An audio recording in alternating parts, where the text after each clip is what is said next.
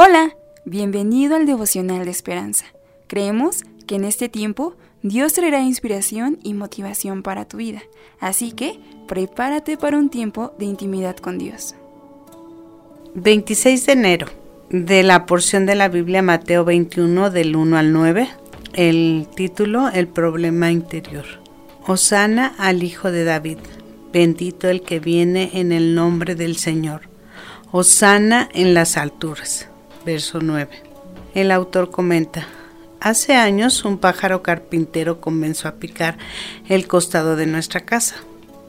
Pensamos que el problema era solo externo, pero un día mi hijo y yo subimos al altillo y un pájaro pasó volando frente a nuestros rostros sorprendidos.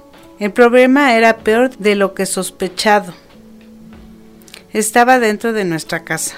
Cuando Jesús llegó a Jerusalén, las multitudes esperaban que Él fuera quien les resolviera sus problemas externos. La opresión romana, entusiasmados, gritaban Osana al Hijo de David.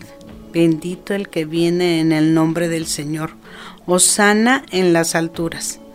Mateo 21:9.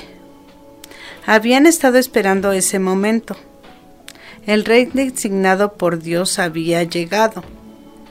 Seguramente ese liberador escogido comenzaría cambiando todo lo malo que había allá afuera, pero Mateo relata que lo que siguió a la entrada triunfal fue lo que Jesús escuchó a los cambistas explotadores fuera del templo. Estaban limpiando la casa de adentro hacia afuera. Esto sucede cuando Cristo es nuestro Rey.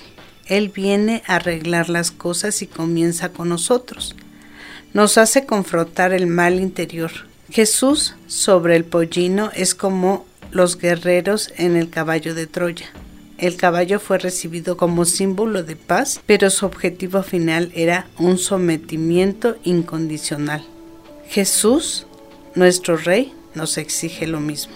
El día de hoy el devocional nos enseña que a lo mejor nosotros somos como una fruta fresca, rica a la vista, que está verde y fresca por fuera, pero a lo mejor el interior tiene algo echado a perder. Y nosotros nos vemos lindos en el exterior, pero en realidad siempre hay algo que nos pesa en el corazón, que está guardado en lo más adentro de nosotros. Y creo que en mí Dios ha hecho la obra perfecta. Ha ido renovando mi corazón de adentro hacia afuera.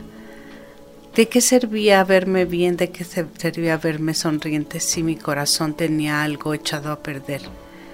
Podrido, con esas raíces de amargura que dan a luz pecado. Y yo doy gracias, muchas gracias a Dios porque ha cambiado mi vida y ha puesto un nuevo corazón en mí. Oro porque cada uno de nosotros podamos tener esa convicción de pecado, de podernos alejar, dice la palabra de Dios, que huya al pecado y el pecado huirá de ti.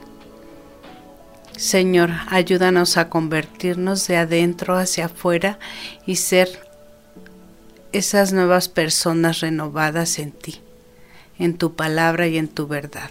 Y solo en ti porque tú eres el único que puedes cambiar las cosas de fondo. Todo esto te lo pido en el nombre de tu amado Cristo Jesús. Amén y amén. Esperamos que hayas pasado un tiempo agradable bajo el propósito de Dios. Te invitamos a que puedas compartir este podcast con tus familiares y amigos para que sea de bendición a su vida. Puedes seguirnos en Facebook, Instagram, YouTube y Spotify como Esperanza Tolcayuca. Hasta mañana.